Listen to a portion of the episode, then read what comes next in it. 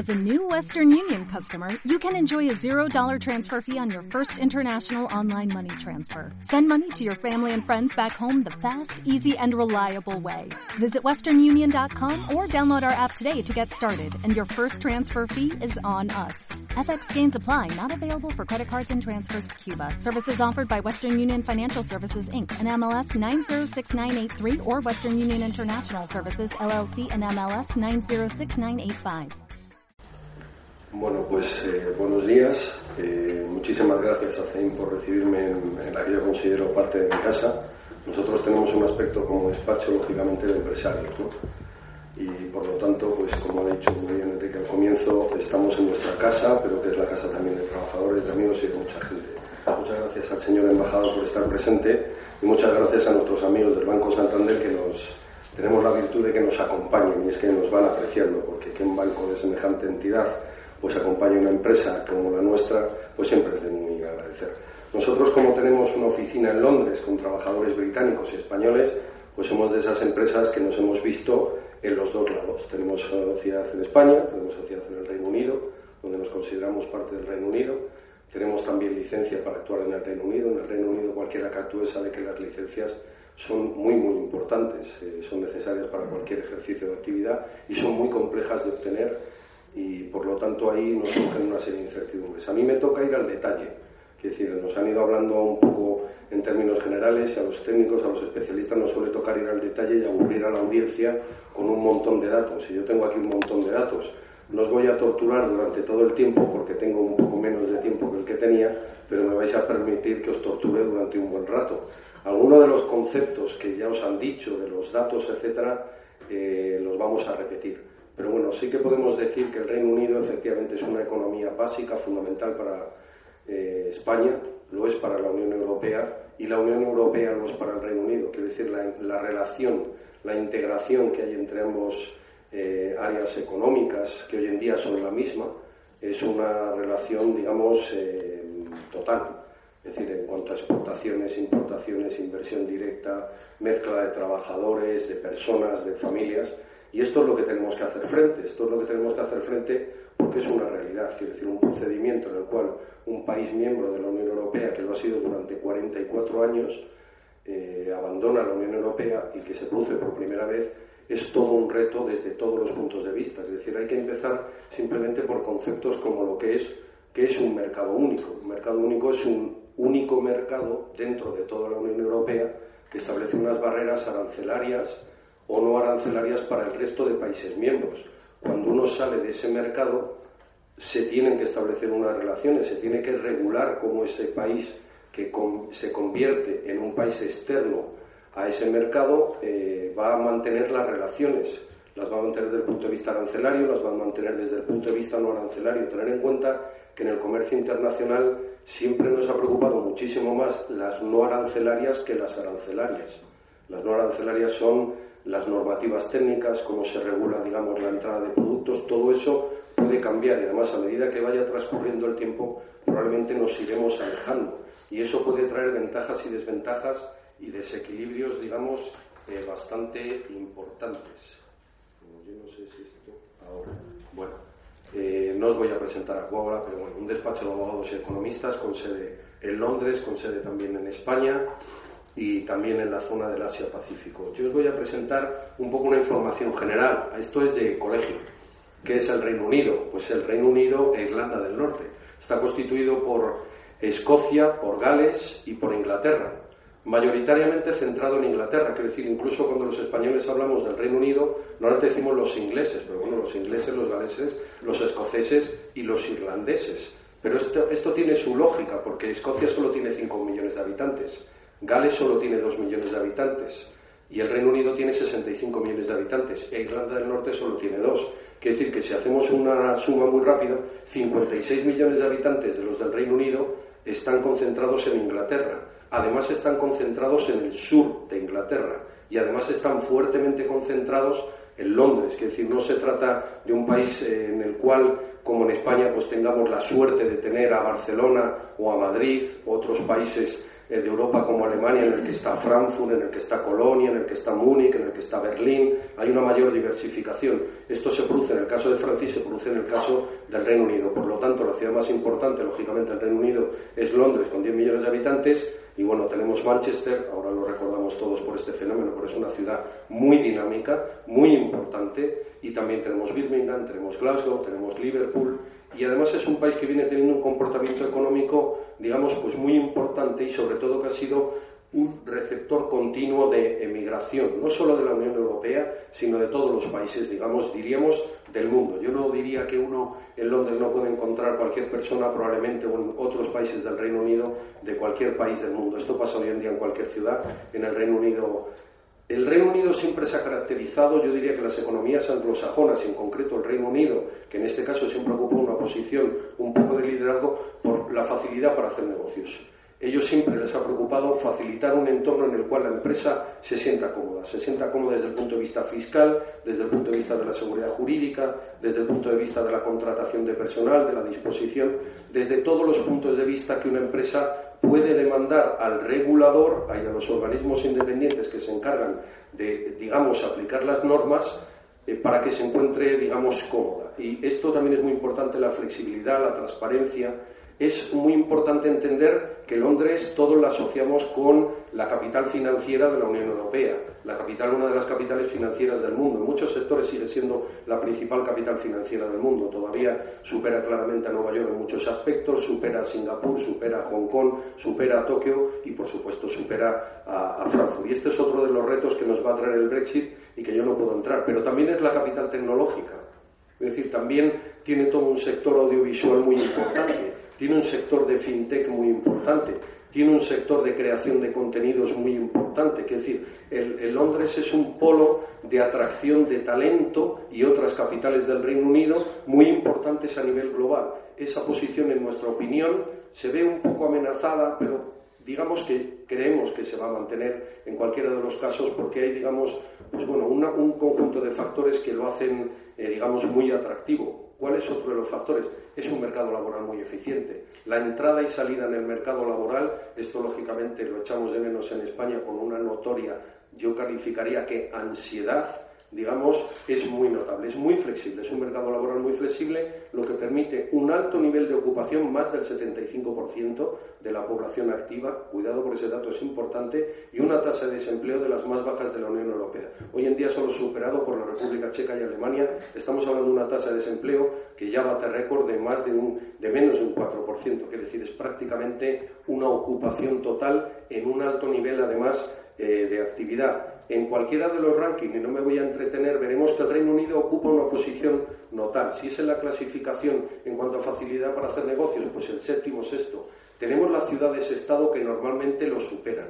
Y yo me refiero a ciudades-estado, pues Singapur, Hong Kong, etcétera. Pero eso es más sencillo, porque estos gráficos se hacen para un país completo como es el Reino Unido. Si lo hiciéramos para Londres, pues a lo mejor las ciudades-estado ya no serían las primeras, ya no sería el primero Singapur o no sería el primero Londres. Es decir, ahí eh, digamos que hay una cierta distorsión, pero hay mucha facilidad sea para la gestión de permisos y hay puntos en los que se puede mejorar el registro de la propiedad, por ejemplo, a mí me gusta destacar la protección de los accionistas minoritarios. ¿Por qué? Porque también es muy importante para hacer negocios. Es muy importante respetar, digamos, a aquellos que no tienen la mayoría y que se ven afectados por las decisiones tomadas por la mayoría. Esto, por ejemplo, es el Brexit. Una mayoría ha adoptado una decisión, una mayoría muy breve, pero afecta a toda la población y afecta al conjunto de ciudadanos. Cuatro millones y medio de personas aproximadamente se van a ver afectadas por el Brexit, sea los tres millones de la Unión Europea que viven dentro del Reino Unido, sea el millón y medio de británicos que tienen su vida, su profesión, su familia y que es una de las prioridades que yo creo que ambas partes eh, se han fijado. Por lo tanto, eh, es muy importante. La posición relativa, digamos, en cuanto a la nota media, digamos, si estuviéramos en un aula de un colegio y dijéramos, bueno, pues tú qué nota has sacado, ¿no? Pues oye, has sacado un 82,7, un 8,2 eh, eh, de nota media sobre 10, pues hombre, es una posición notable. Ten en cuenta que esto hace que para la facilidad para hacer negocios en el Reino Unido sea notable. Y estas facilidades, incluso, y lo tenemos que tener en cuenta desde la Unión Europea, eh, las vamos en cierta medida a perder, pero las vamos a ganar. Vamos a tener un país fuera de la Unión Europea que ha sido nuestro compañero hasta ahora, que lo va a continuar siendo, va a seguir siendo en Europa, pero que se distingue claramente por habernos aportado una visión de negocios que ha sido muy importante. Es decir, nos podremos integrar, pero también nos ha aportado esa visión eh, muy importante. En el ranking europeo, la cuarta posición en cuanto a libertad económica, en el ranking mundial, la 12. Por lo tanto, bueno, una foto muy agradable, digamos, de uno de los eh, centros financieros, ¿no? el Canary Wharf en este caso.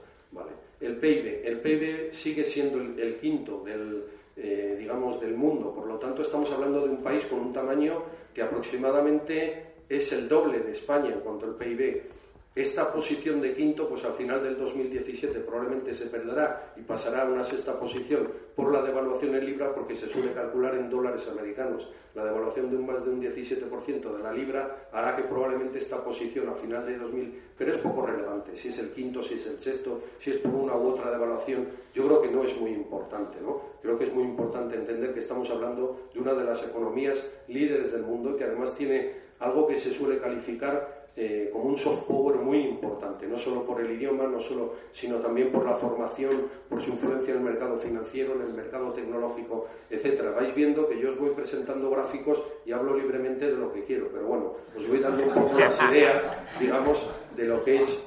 ¿Va a compartir las, Sí, sí, luego eh, a las preguntas.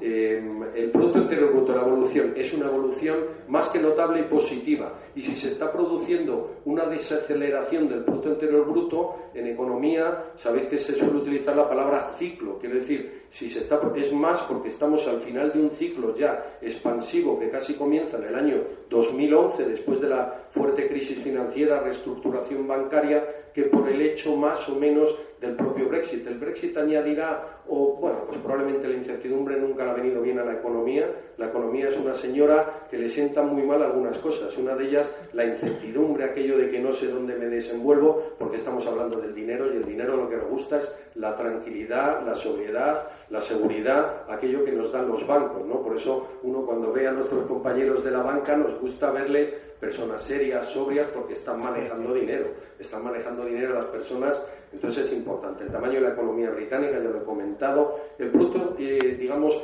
eh, interior, su composición desde el punto de vista, digamos, sectorial, ¿no?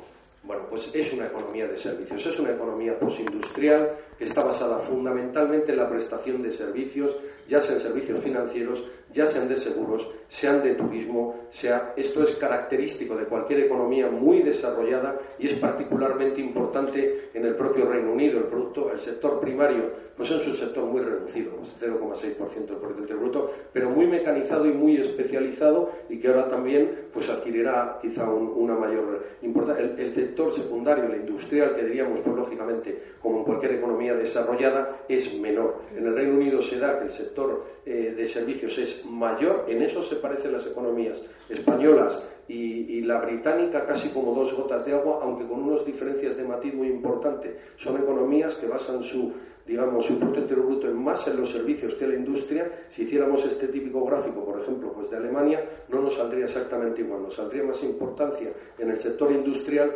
menos importancia en el sector, eh, digamos, desde el punto de vista de la demanda, el consumo público, etcétera. Bueno, pues ahí tenéis, es una economía en la que el consumo privado tiene una importancia relevante y si vemos ahí que el punto rojo aumenta, el consumo público, los déficits, nos encontramos con una crisis, el Estado tiene que tirar de la economía, suelta en cierta medida gasto público y lo va luego posteriormente reduciendo, que son los ajustes de los que todo. Pero vemos también una importancia de la inversión. Esto es relevante porque el Reino Unido tiene sectores como el de infraestructuras en el que la necesidad de inversión no es que sea notoria, es palpable ya hasta llegan las noticias, ¿no? Nos hemos estado todo este fin de semana viendo, pero cualquiera que pase por Cifro sabe que está a tal nivel de utilización las infraestructuras en el Reino Unido que se encuentran ya con problemas de saturación muy serio. Falla cualquier cosa y nos encontramos con, bueno, pues con una pequeña hecatombe, pero eso es una oportunidad económica y más para empresas españolas que son muy fuertes en el caso de las infraestructuras.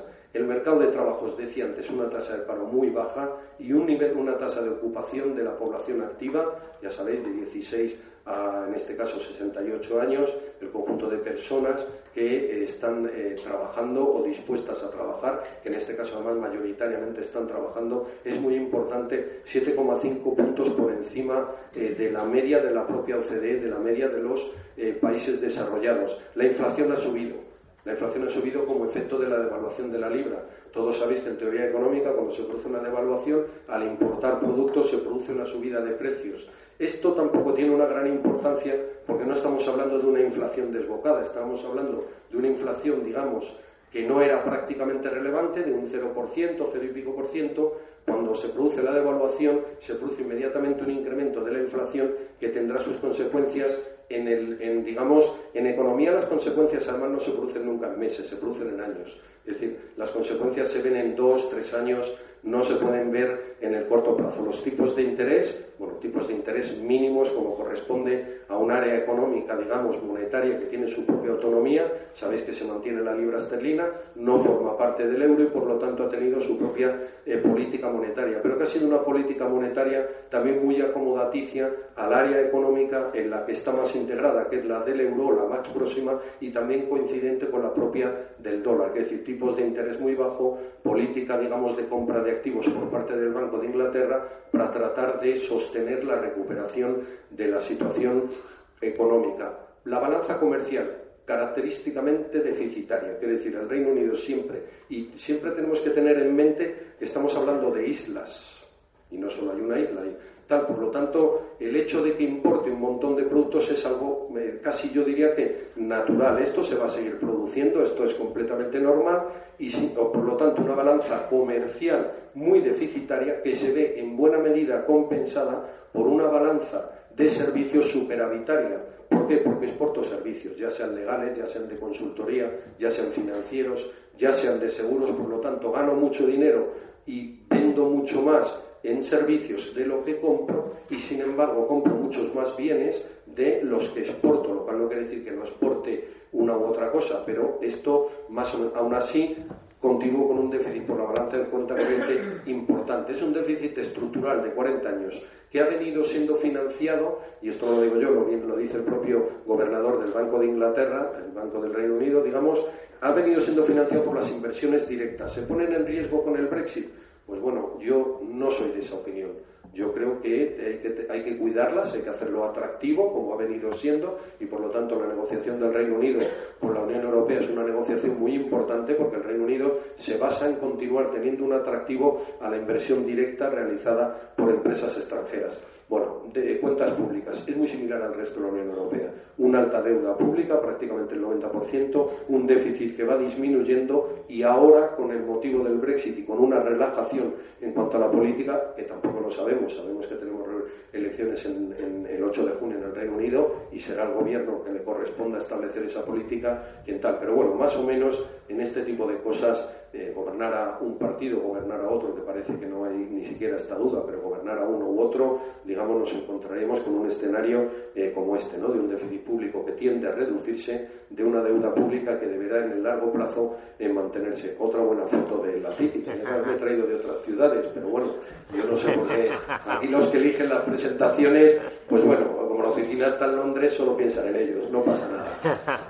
futuras relaciones comerciales con la Unión Europea. Bueno, pues lógicamente hay que negociar un acuerdo comercial, como yo os decía antes. Antes nos daban un poco las claves. Yo no he dejado el Brexit para el final, no porque sea lo más desagradable ni nada por el estilo, sino porque, digamos, he querido resaltar que la Unión, eh, eh, digamos, eh, Europea aunque el Reino Unido vaya a dejar de ser Estado miembro de la Unión Europea, las relaciones dentro de Europa, las relaciones de vecindad, las relaciones económicas, las relaciones humanas se van a mantener, esa es nuestra opinión. Lo cual no quiere decir que no nos debamos esforzar todos para tratar de afinar, y esto no va a ser tan sencillo. Esto tener en cuenta que no va a ser tan sencillo. Quiero decir, cuando nos pongamos en la negociación, cuando los señores que les corresponde, porque a nosotros como empresarios lo que nos corresponde como mucho es crear así incertidumbre para tratar de vender servicios, ¿no? Que los empresarios nos consulten y nos digan, oye, ¿y qué va a pasar en esto? Pero cuando se pongan en el detalle, lógicamente eh, será muy importante. La Unión Europea es el principal cliente del Reino Unido. Ahí veis el desglose por países, ¿no? Lo es, importante Estados Unidos, pero es la Unión.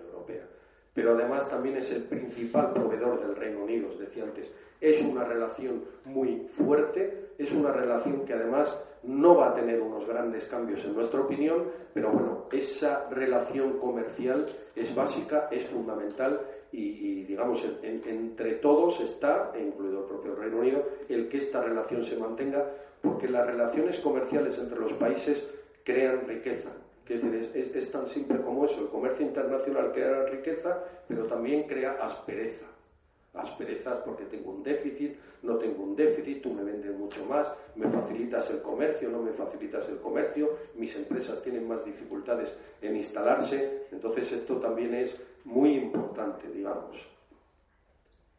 Eh, lo mismo ocurre, digamos, con los servicios. Aquí estabais viendo antes los bienes por los servicios. Exactamente, digamos, de la venta de servicios, en este caso mucho más importante, os decía antes, que es una economía muy desarrollada, basada fundamentalmente en servicios. ¿Quién es el principal cliente? Pues la Unión Europea. Y esto puede verse muy afectado en el caso del mercado financiero, ¿no? Porque sabéis que hay licencias para operar dentro de la Unión Europea. Esas licencias no van a ser a lo mejor tan sencillas de mantener. Se habla de desplazamiento, digamos, de determinadas eh, partes, digamos, relacionadas con el propio, con la moneda de la Unión Europea, el euro, fuera de Londres, a otras ciudades de la Unión Europea. Nosotros creemos que ese desplazamiento en cierta medida es inevitable, haya o no haya licencia, pero eso no va a afectar en gran manera a la propia City, a los 800.000 personas que estamos por allí dando vueltas diariamente, intentando hacer, eh, bueno, pues que los empresarios y que nosotros pues hagamos cada uno nuestra labor. Y a su vez, digamos, le pasa lo mismo al Reino Unido, el 39% eh, también. Por lo tanto, la relación eh, es fundamental. Pero hay una importancia todavía mayor, es decir, eh, yo no os voy a ir año a año, pero hay más de 62.000 millones de euros de stock acumulado de empresas españolas que han invertido en el Reino Unido. No os fijéis en el dato del ICE, 261 empresas españolas instaladas, porque eso no tiene, yo no sé ese dato, digamos, dónde lo ha sacado el ICE, estamos hablando de miles, ¿eh? por lo tanto no es un dato que a mí me... Pero 63.000 millones de euros es un stock acumulado de inversión muy importante, de los más importantes que tiene España en ningún otro país de la Unión Europea. 22.000 millones de euros también es un stock muy importante, no tan importante, fijaros el tamaño y la diferencia entre uno y otro, pero es eh, fundamental. Y digamos, en el caso español, pues farmacia, ingeniería, infraestructuras, medio ambiente, energías renovables, bienes de consumo, moda. En el caso eh, del Reino Unido, pues sobre todo nos viene a la mente a lo mejor empresas tipo Vodafone, nos viene British Tobacco, nos viene también algunas otras empresas del comercio, ¿no? Y bueno, lógicamente hay muchos puestos de trabajo generados en ambos lados o que de una u otra manera. El turismo, bueno, pues prácticamente un 30% de los británicos vienen a hacer sus vacaciones a España. O si queréis, algunos de ellos repiten continuamente, ¿no? Porque claro, eh, son más de casi 17 millones y medio de personas en el año 2016. Pero es que los datos que ya disponemos del primer trimestre del 2017 nos dicen que sigue aumentando a unos ratios importantísimos. Por lo tanto, eh, bueno, pues debemos estar todos muy contentos de que semejantes clientes con un gasto medio muy bueno y que se integran quitadas excepciones muy bien dentro de nuestra economía y que, eh, digamos, animan pues, a, la propia economía española. La estructura corporativa, no me voy a detallar, simplemente lo más sencillo normalmente es registrar una sociedad en el Reino Unido. Se hace en cuestión de minutos. Uno se mete en Internet, empieza ya a meter datos y yo ya tengo creada una sociedad en el Reino Unido. Otra cosa es que la tenga dada de alta en la Seguridad Social, que la tenga dada de alta en la Agencia Tributaria, el Majesty Revenue of Customs, o que tenga, eh, haya obtenido el número VAT, etcétera. Eso nos va a costar un poquito. Pero esto es, digamos, en la práctica eh, la facilidad para hacer negocios. Y otra cosa es que los estatutos de esa sociedad, que ya serán un poco más complejo en función de tal, con un coste mínimo. Ese coste mínimo no es el de nuestros honorarios, es el de las tasas públicas. Lo digo porque si no, no podemos mantener el pago de los arrendamientos en un, en un sitio como, como Londres. Vamos a decir, normalmente como es tan sencilla, no tiene una obligación de capital y es muy sencilla de poner en marcha, será el mecanismo que normalmente las empresas españolas han utilizado. Más que el tener una sucursal, que supone continuar digamos, con la propia matriz de la empresa española, pero con una actividad dentro del Reino Unido, normalmente nos vamos a encontrar con una sociedad creada, con una limited company que va a tener el capital que nosotros consideremos y eso sí, que vamos a tener un periodo para, no hay un periodo para desembolsarlo, pero sí un compromiso de inversión. Eh, digamos, el marco legal, el marco legal del Reino Unido ha influenciado, ya ha sido influenciado eh, por todos. Es decir, es un marco legal muy previsible, digamos las comercial law, tiene una independencia judicial, yo diría que admirable, eh, admirable incluso respecto a su gobierno. al propio gobierno británico le ha obligado a pasar, digamos, ante la petición de un ciudadano por el Parlamento aquello que se vaya a decidir en el Brexit cuando no era la propia posición del gobierno. También ha pasado en la Unión Europea. Hace poco la, eh, digamos, la Comisión dictaba una sentencia al Tribunal Europeo de Estrasburgo diciéndole que los acuerdos comerciales, algunos aspectos, no los va a poder negociar la Comisión Europea, sino que van a tener que ser aprobados. Esto tiene alguna implicación de cara al Y de cara a la aprobación de ese futuro acuerdo al que se pueda llegar. No, no iré, pero hay una ley de competencia muy importante, se aplica. Esto es importante. Hasta ahora la competencia era una competencia exclusiva, la competencia dentro del mercado de la Unión Europea, porque es un único mercado de la Comisión Europea. Había, lógicamente, autoridades regulatorias a nivel nacional. A partir de ahora nos vamos a encontrar con dos notificaciones. En la medida en que vaya divergiendo las políticas de la competencia de la Unión Europea y del Reino Unido, nos podríamos encontrar con un problema. Esto es un problema que, por ejemplo, la asociación, la Cámara de Comercio eh, norteamericana en Bruselas ha destacado como algo muy notorio dentro de, digamos, el análisis que ellos van a realizar de los efectos que pudiera tener el Brexit sobre sus negocios, porque al final los empresarios los que, lo que quieren es llegar a negocios. Ya me están diciendo que tengo que ir corriendo todavía más. El marco legal, pues uno de los mejores, más competitivos, más seguros y más transparentes del mundo. Así lo calificaría yo, que además, digamos, de una u otra manera. El régimen fiscal, en general, es el mismo que en toda la Unión Europea. Hay impuestos indirectos, hay un impuesto de sociedades y hay un impuesto en la renta a las personas físicas. Os diré un máximo del 45% en el impuesto de la renta y un, digamos, un mínimo muy bajo del 10, pero que se empieza a partir de ganar determinado dinero. Me gusta esto de la previsibilidad. Fijaros, ya tienen previsto qué impuesto tendrán en el 2020. Es importante, ¿eh? Pensémoslo desde el punto de vista español. Es decir, no solo tienen un 19%, que es un 20% si se ganan 300.000 o menos, sino que sabemos qué tipos serán aplicables en el ejercicio fiscal este 2017, 18, pensar 1 de abril, pensar en el 6 de abril como fecha presupuestaria del Reino Unido, que es otra característica muy típica y que se ha ido arrastrando en otros países, digamos, eh, que de alguna manera han tenido relación histórica con el Reino Unido, sea Australia, sea Nueva Zelanda, sea Hong Kong, sea Singapur, etcétera, sino que sabemos el 2018, 2019 y sabemos el, el 2020. Y no voy a entrar a detallaros el impuesto de sociedades porque entonces ya nos morimos todos aquí, digamos, ¿no? Y sería algo tal. Y digamos lo mismo pasa con el impuesto de la renta y digamos con eh, los dividendos, ¿no? Bueno, ahí hay varias tasas. La seguridad social, cuanto más gano, digamos, más paga el empresario, menos paga el trabajador, cuanto menos gano, más paga el trabajador, menos paga el empresario.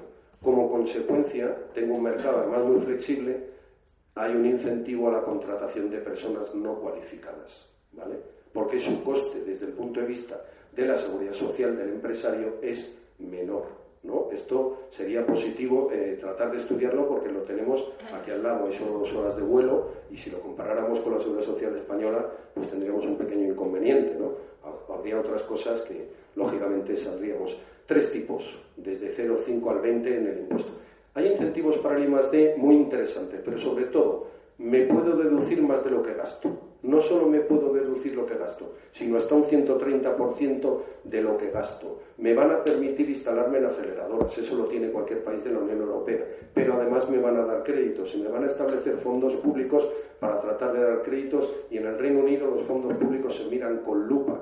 Que decir, no es una economía precisamente muy basada en la intervención del Estado en la economía, sin pasarnos, como alguna vez oye uno por la Unión Europea, en el sentido de que poco más o menos que aquello es el Wild West, ¿no? Y ahí no hay regulación y los trabajadores no tienen derecho. No, no, hay una regulación muy seria, los trabajadores tienen derecho, hay sindicatos, hay impuestos y la que hay se cumple. Y se cumple muy seriamente porque se nos obliga a cumplir, lo tomamos todos muy en serio. Pero no hay un exceso regulatorio. Y veréis un poquito más para adelante que uno de los programas que tiene, digamos, el Reino Unido es suprimir normas. Se han quitado más de 2.000 normas en los últimos años. Se intenta, digamos, que la sobreregulación de la que todos nos vemos afectados eh, vaya disminuyendo. ¿Esto es así? Bueno, pues no lo logramos porque es que la verdad que la regulación que estamos sometidos en los países, eh, digamos, muy desarrollados es muy, muy elevada. Sectores atractivos, energía renovable, no ya está, sigue siéndolo. Incluso ha cambiado el incentivo, pero no lo ha cambiado con carácter, eh, digamos, retroactivo, sino que lo ha cambiado de cara al futuro. Señores, a partir de ahora el régimen será otro, que ustedes lo sepan. Infraestructuras. Dado el estado de las infraestructuras del Reino Unido, en el que no voy a entrar, digamos, voy a entrar porque llegamos tarde en el metro, llegamos tarde en el tren, tenemos atascos en los aeropuertos, etcétera, y quizá por su nivel de uso, cuidado, o sea, quizá es porque simplemente aquello ha crecido tanto que no ha habido un acompañamiento entre la cantidad de inversión y la infraestructura, es un sector muy a destacar porque además ahora eh, yo creo que tengo la impresión y los datos lo corroboran de que es un sector en el que se está haciendo un especial hincapié. Tecnología, os decía antes, es una capital, Londres, la capital de la tecnología, pero entendida tecnología como creación de contenidos, clúster, biotecnología, farmacia, eh, cualquiera. Hay un atractivo. Todo el mundo quiere hoy en día atraer a la tecnología. Vayamos donde. Si yo estuviera hablando de Hong Kong, estuviera hablando de Singapur, estuviera hablando, todo os daría lo mismo. Pero hay pocos sitios que lo consigan de tal manera o de manera eh, tan notable, porque además no solo eh, tengo que generar un entorno, un entorno legal fiable, un entorno fiscal favorable, tengo que permitir la deducción, tengo que tener talento, y esto es muy serio en cuanto hablemos de la limitación, digamos, de la libre circulación de personas. Esto es un reto para todos los empresarios, digamos, que trabajamos en Londres. Necesitamos talento y necesitamos que el talento circule libremente, porque hoy en día, digamos, en economías con tasas de paro tan bajas y con niveles de ocupación, el tener disponible para nosotros el mejor talento del mundo, ya que se paga un precio además bastante elevado, digamos, es fundamental para poder ser competitivos. Amenazas y oportunidades, el Brexit. Tres factores ya han quedado claros. Uno, los derechos de los ciudadanos. Eso, digamos, ya lo ha dicho la Comisión. Tenemos un pronunciamiento, comunico el artículo 50, tenemos un libro blanco del Reino Unido, tenemos una decisión tomada por el Consejo, unas líneas generales en mayo y tenemos otro posicionamiento de la Comisión Europea. En mi opinión han quedado tres cosas muy claras.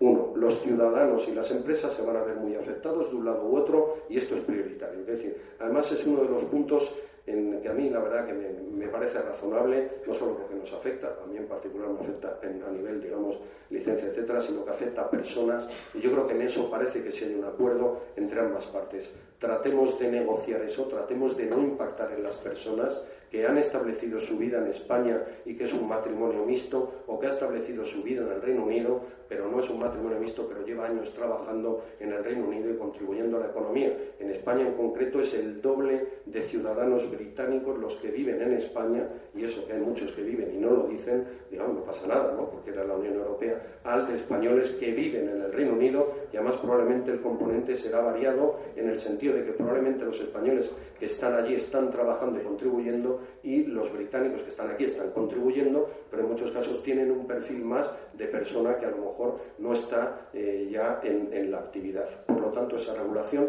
eh, decían antes el settlement, esto es el dinero, ahí vendrá la gran discusión. Me debes tanto, había compromisos en el presupuesto de la Unión Europea de tanto, tenemos agencias, esto ya lo has comprometido hasta el 2020, cuando te vayas, ¿qué vamos a hacer con esto? ¿Qué va a pasar con las instituciones europeas que están eh, puestas en el propio Reino Unido? Y no solo me refiero a las dos agencias famosas que ya se está todo el mundo un poco compitiendo a ver quién se lleva la agencia del medicamento o quién se lleva la agencia, digamos, de regulación del mercado financiero sino otra serie de cosas. Por lo tanto, un arreglo eh, financiero y muy importante, como ya prácticamente se acepta que en este periodo de tiempo no va a dar tiempo a llegar a un acuerdo comercial, dato histórico, el acuerdo comercial con Canadá tardó siete años en negociarse. Cualquier acuerdo comercial que llega a la Unión Europea en muchos casos tiene que ser aprobado por el gobierno, por el Parlamento, incluso hay alguno que hasta convoca referéndum. Esperemos que en este caso no nos encontremos con esto. Por lo tanto, hay, digamos, hay tres aspectos que son eh, muy importantes, ahí os decía los papeles, etcétera, y luego ese periodo transitorio, porque tener en cuenta que una vez que la Unión Europea y el Reino Unido ya no sean, digamos, el mismo área comercial del Reino Unido deje de ser Estado miembro de la Unión Europea, hay que negociar un acuerdo comercial, pero ese acuerdo, mientras se negocia, que ya todo el mundo prácticamente da por supuesto que no se va a poder alcanzar en dos años ese acuerdo, ¿qué hacemos? ¿Qué rige? Y la incertidumbre, os decía antes, no es una señora que se lleve bien con la economía y los empresarios nos gusta la certidumbre y creo que todo el mundo, ¿qué hacemos? ¿Cuál es la norma aplicable? ¿Seguirán siendo eh, las normas europeas aplicables en la Unión? Ya no lo son, no es Estado miembro.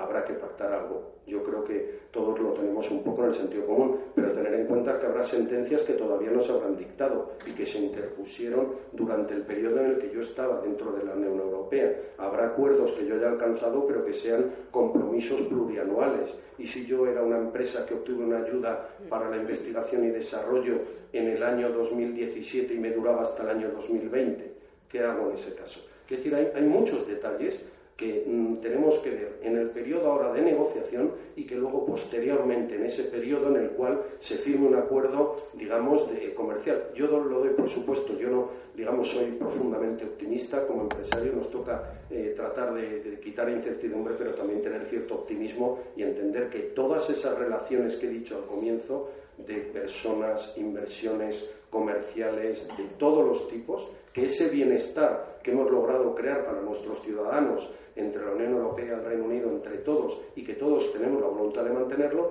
pues también, digamos, las personas que les corresponda, que lógicamente no es a personas como el que está aquí presente, pues sabremos preservarla y muchísimas gracias a todos. Y si tenéis alguna pregunta, pues ya después. Gracias. ¿eh?